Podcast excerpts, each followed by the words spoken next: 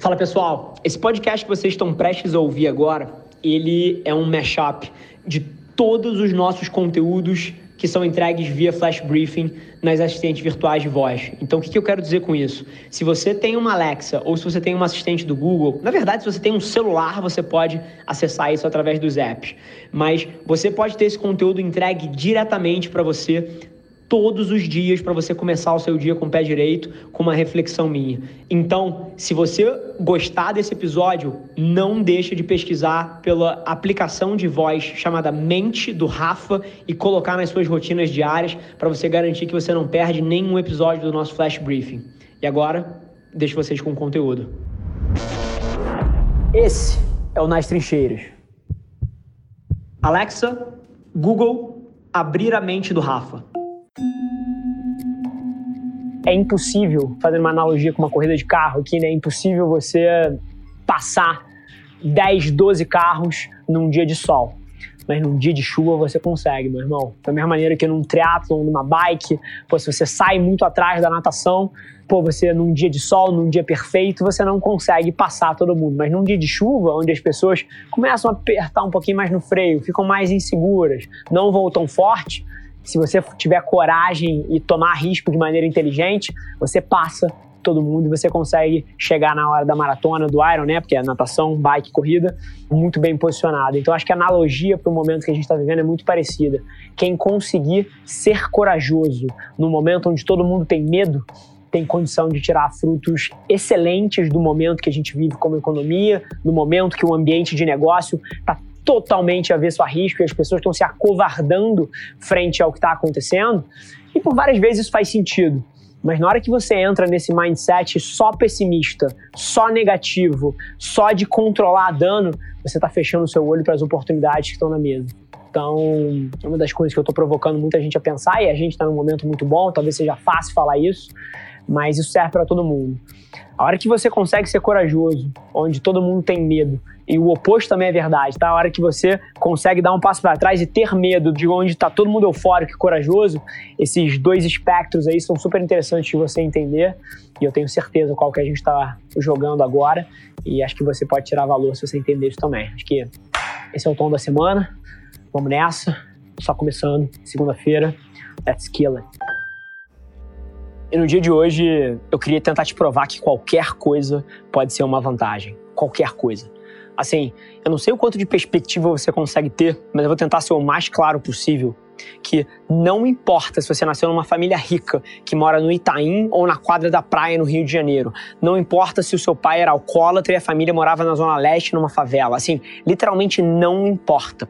Qualquer coisa que tenha acontecido ou de onde você tenha vindo pode ser uma vantagem. Se você nasceu numa família desprivilegiada de recurso financeiro, por exemplo, eu te garanto, eu te garanto que você vai ter muito mais garra dentro de você do que um moleque que cresceu com todos os confortos e por conta disso cresceu soft, cresceu mole e cresceu sem vigor frente à vida. Ao mesmo tempo, se você nasceu numa família privilegiada, você tem contatos e conexões que podem te abrir portas e cortar certos caminhos, sim. E assim, eu poderia continuar aqui dando diversos exemplos de adversidades, um pai alcoólatra, uma mãe ausente ou qualquer outra versão disso, mas para cada versão dessa que você diz que isso é uma vulnerabilidade que te atrapalha, eu aponto 197 histórias de sucesso de pessoas que construíram as suas vidas em cima dessas pedras. Então, assim, no dia de hoje, ao invés de se sentir uma vítima da vida, entenda que o que quer que tenha acontecido com você pode ser uma vantagem. E a hora que você flipa esse switch e que você entende isso, você começa a andar para frente. Acredite, eu tive várias dessas na minha vida e eu não me arrependo um segundo ou projeto uma vontade que a minha vida poderia ter sido diferente, quanto isso seria bom. Tudo que acontece na minha vida, bom ou ruim, é uma alavanca para eu chegar onde eu quero e a hora que você entende isso, tudo começa a mudar vai lá e começa a reentender algumas coisas que você tem na sua vida, porque elas são forças e não fraquezas. A escolha certa é a que vai fazer você mais feliz. Ponto. Porque não é essa escolha que vai implicar no teu sucesso ou não, é o que você faz a partir dali. E eu acho que é aí que as pessoas se confundem. Vou dar um exemplo aqui clássico. Ah, vou fazer arquitetura ou engenharia, eu vou fazer design ou ciência da computação? Não tem resposta certa. A resposta certa é você escolher alguma coisa que te intrigue, que te gere curiosidade e depois você fazer alguma coisa com essa escolha. A escolha em si não muda nada, é o que você faz a partir da escolha que muda tudo. Então, o que eu te digo entre essas duas escolhas que você tem é escolha o que te faz vibrar mais. Porque qualquer carreira exige uma dedicação absurda para que você seja bem sucedido dentro dela. E é muito mais fácil trabalhar mais e colocar mais horas de dedicação quando você faz alguma coisa que você gosta. Então, esquece o ROI de curto prazo, esquece, ah, essa profissão me dá 300 reais a mais mês que vem, essa profissão me dá 500 reais a mais no ano que vem. Não, Cara, otimiza as suas decisões para a sua felicidade, que eu te garanto que o resto vem a carrego. Então, dentro do seu ecossistema, primeiro você tem que decidir o que, que você quer para você, mas a partir daí, o que você precisa entender é que não é a decisão em si que muda as coisas. É o que você faz a partir do momento que você decide. Se eu tivesse escolhido vir para a empresa Minha Família, ou abrir a Velar Media, ou abrir a Lince Rádio, e não tivesse feito nada depois disso, você acha que eu ia ter os resultados que eu tenho hoje? Porra nenhuma. Você entendeu? A decisão não muda nada. É o que você faz a partir do momento que você decide que molda a sua vida. Corrida nenhuma é ganha nos primeiros 100 metros, mas eu te aponto milhares que foram perdidas na primeira curva. E é curioso, tá? Os apressados as pessoas que querem corta caminhos, as pessoas que querem chegar rápido em algum lugar, geralmente são as pessoas que dão passos maiores do que a perna, são pessoas que não têm paciência de deixar as coisas acontecerem e chuta o que acontece. A pessoa se expõe mais do que deveria. É curioso, tá? Por várias vezes, quando eu tô dando palestras ou quando eu tô falando, as pessoas me perguntam, Rafa, qual é o seu maior erro? E assim, não me entenda errado, tá? Eu erro dezenas de vezes todos os dias mas são micro derrotas. Pelo fato de que eu sou extremamente paciente, de, de que eu não quero chegar rápido em lugar nenhum, eu não tomo atalhos, eu não dou passos maiores que a minha perna. E por consequência disso, eu nunca tive um problema ou uma derrota incapacitante que me fez voltar 10 casinhas no meu tabuleiro aqui. Nunca. Eu não tenho um grande erro na minha carreira. Zero.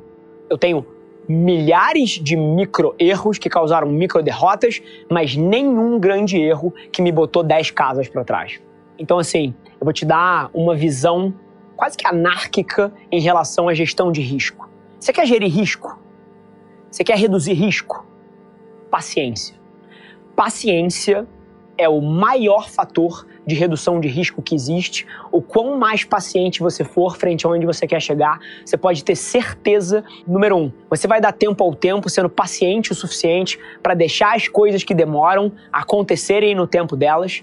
Número dois, você não vai fazer coisas bizarras como pegar uma dívida maluca para apostar, cara, em day trading ou comprar um curso que o cara te promete que você vai ficar milionário em uma semana. E esses atalhos são o que geralmente fodem as pessoas.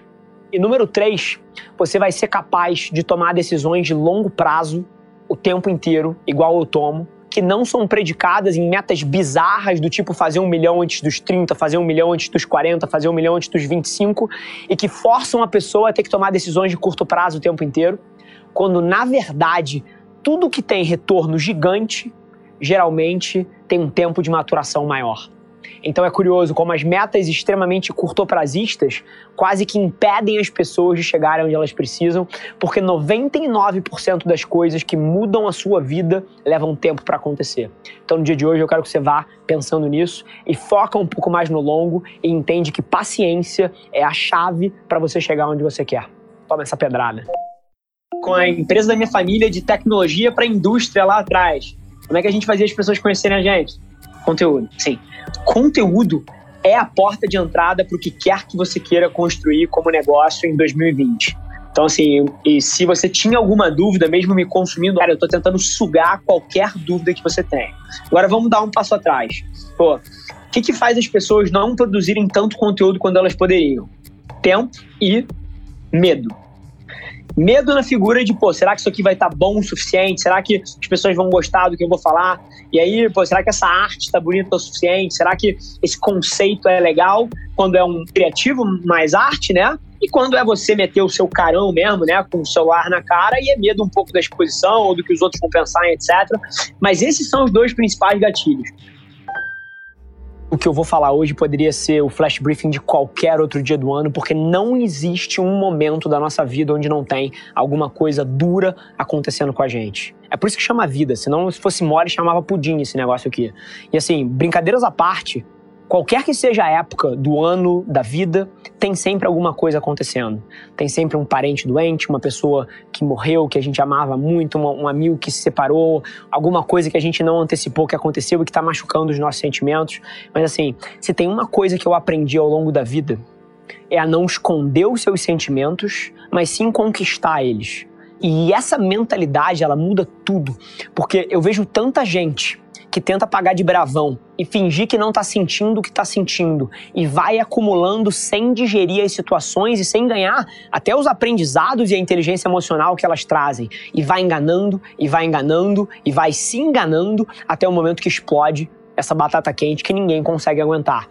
A abordagem correta é cada momento duro você tem que sentir dor mais reflexão é igual a progresso. Essa é a fórmula que guia tudo. E se você não para para digerir as situações duras que acontecem com você, e se você não para para chorar, e se você não para para doer, você não vai refletir e você não vai evoluir.